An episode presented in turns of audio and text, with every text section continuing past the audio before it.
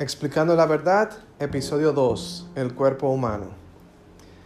El conocimiento impartido en este podcast está basado en las enseñanzas de los maestros y filósofos de todos los tiempos, acompañado de información de la ciencia actual, pero parafraseado por mí con palabras modernas y sin connotaciones culturales o religiosas para su mayor comprensión. Yo soy Emanuel Garrido y en el episodio de hoy hablaremos sobre el cuerpo humano. El cuerpo humano y la mente están interconectados. Lo que afecta a uno afecta al otro. Si nutres positivamente a uno, el otro automáticamente es beneficiado. Lo que piensas y sientes influye tremendamente sobre tu cuerpo. El cerebro no detecta la diferencia entre lo que imaginas y lo que es realidad. Por ende, reacciona de acuerdo a lo que ocurre en tu mente. Por ello, la importancia de todo lo descrito en el episodio anterior llamado la mente. El cuerpo humano es una entidad biológica excepcional. Es increíble la inteligencia que opera en todos nuestros cuerpos. Nosotros tenemos un mínimo control sobre nuestras funciones corporales. No puedes ordenarle al corazón cuándo latir y cuándo no. Tus riñones hacen su trabajo por sí solos. Tu complejo sistema inmune funciona sumamente eficiente sin la más mínima influencia de tu atención. Si quisieras sudar solo con tu voluntad, no podrías. Tendrías que hacer algo al respecto. El único órgano que si le prestas atención podríamos controlar son los pulmones, a través de la respiración. Y esta es clave para silenciar la mente. Pero esto lo hablaremos en el episodio sobre el yoga. Tomos y tomos de información han sido escritos y seguirán siendo escritos de los complejos procesos de nuestro cuerpo. De esos detalles no hablaremos, ya que bastante información existe sobre ello.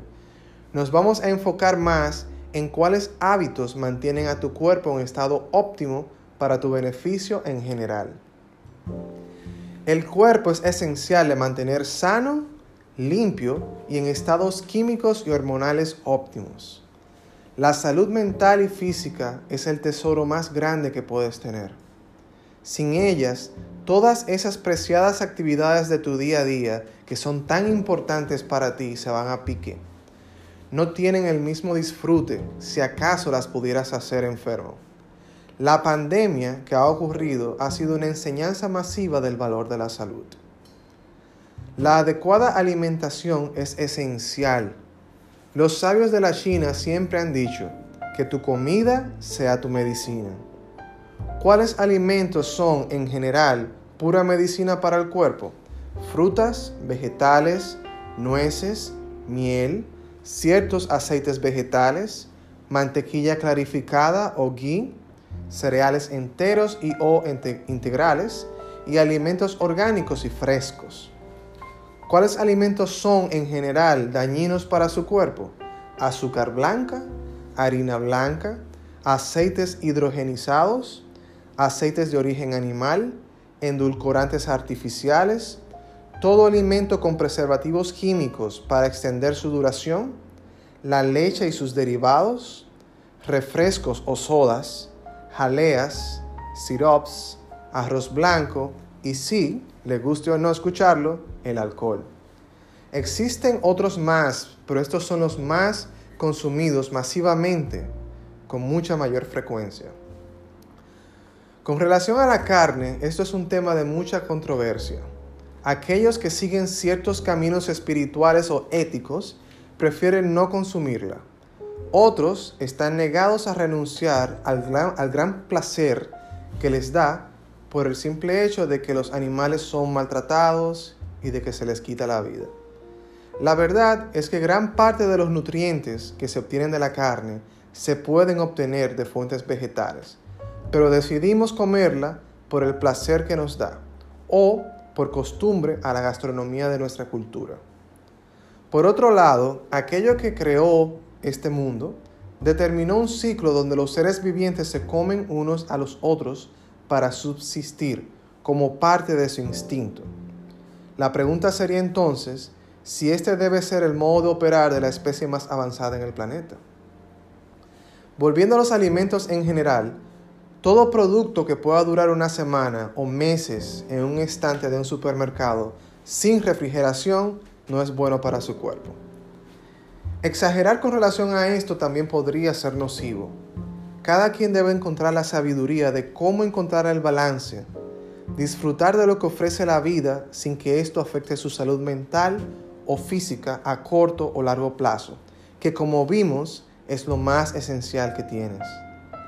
La pregunta sería, ¿estoy dispuesto a sacrificar mi salud para darme estos gustos de alimentos nocivos? Cuando se es joven, uno parece inmune a la comida chatarra, pero solo cuando tienes que ir al doctor porque algo no anda bien, entonces comprendes la importancia de tus hábitos. El ejercicio es esencial para el cuerpo. Existen múltiples razones de por qué las personas no ejercitan y de por qué deberían de ejercitarse. Por cuestiones de tiempo me limito a señalar la verdad de su importancia e indicar opciones que podrían utilizar de acuerdo a sus temperamentos o gustos. Existen una amplia gama de deportes, una amplia gama de artes marciales, gimnasia, pesas, crossfit, yoga, pilates, una amplia gama de danzas, ejercicios aeróbicos, correr, ejercicios calisténicos, etcétera, etcétera, etcétera. Alguna de estas actividades existentes debe compaginar con usted. Y si se divierte en el proceso, ganará doblemente. Dedicarse a hacer el esfuerzo de ejercitar el cuerpo con frecuencia puede tomar voluntad al principio pero cuando sientes los beneficios, tanto en el humor, de confianza personal, de bienestar, de energía, de liberación de estrés, etc., notarás que no podrás vivir sin hacerlos del bienestar que te proveen. He aquí el peligro. Es más fácil darse placer y satisfacción entrando algo de buen sabor a la boca que haciendo el arduo labor del ejercicio. Por eso no todos estamos en forma. Pero una vez comienzas, notarás que luego del esfuerzo de ejercitarte, tus hormonas conspiran para hacerte sentir bien. La ansiedad por la que comes desaparece.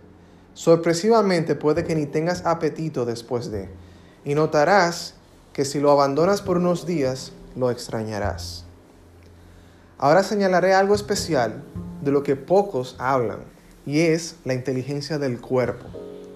Nuestra atención está tanto en las cosas que nos rodean y nuestros quehaceres personales que raras veces prestamos atención al cuerpo. Aquellos que practican yoga, mindfulness, artes marciales, atletas, entre otros artes físicos, obtienen niveles de conciencia corporal, de saber cómo se siente su cuerpo por dentro cuando coma algo, observe cómo se siente su cuerpo. Esta reacción indicándole qué es bueno para usted y qué no. Cuando se ejercite, haga conciencia de sus movimientos corporales. Sabrá en qué posición está sin verse en un espejo, porque sabe cómo se siente estar en esa postura. Lo último a señalar, pero no menos importante, son los métodos de desintoxicación. Su sistema digestivo trabaja todos los días, probablemente de una a cinco veces por día. Es una operación que trabaja constantemente y raras veces tiene tiempo de descansar. También ocurre que no siempre consumimos alimentos que son 100% puros. Muchos son tóxicos para nosotros y el cuerpo debe limpiarse de ellos por sus propios medios. Pero, ¿qué pasaría si le ayudáramos un poco? Desintoxicar el cuerpo ayuda a mantenerlo sano. Por ende, la mente está más clara, más alerta y serena, menos ansiosa y menos estresada. La correcta alimentación, incluyendo alimentos antioxidantes y probióticos, y el ejercicio son de por sí excelentes para este propósito de desintoxicación, al igual que consumir la debida cantidad de agua, la cual equivale a media o una onza de agua por libra de su peso al día.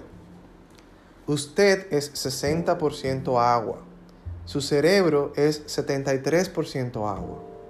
¿Qué es de usted entonces si vive deshidratado o deshidratada? Los ayunos, tanto de solo agua como de frutas, o los ayunos intermitentes, son excelentes para desintoxicar, sanar y rejuvenecer el cuerpo.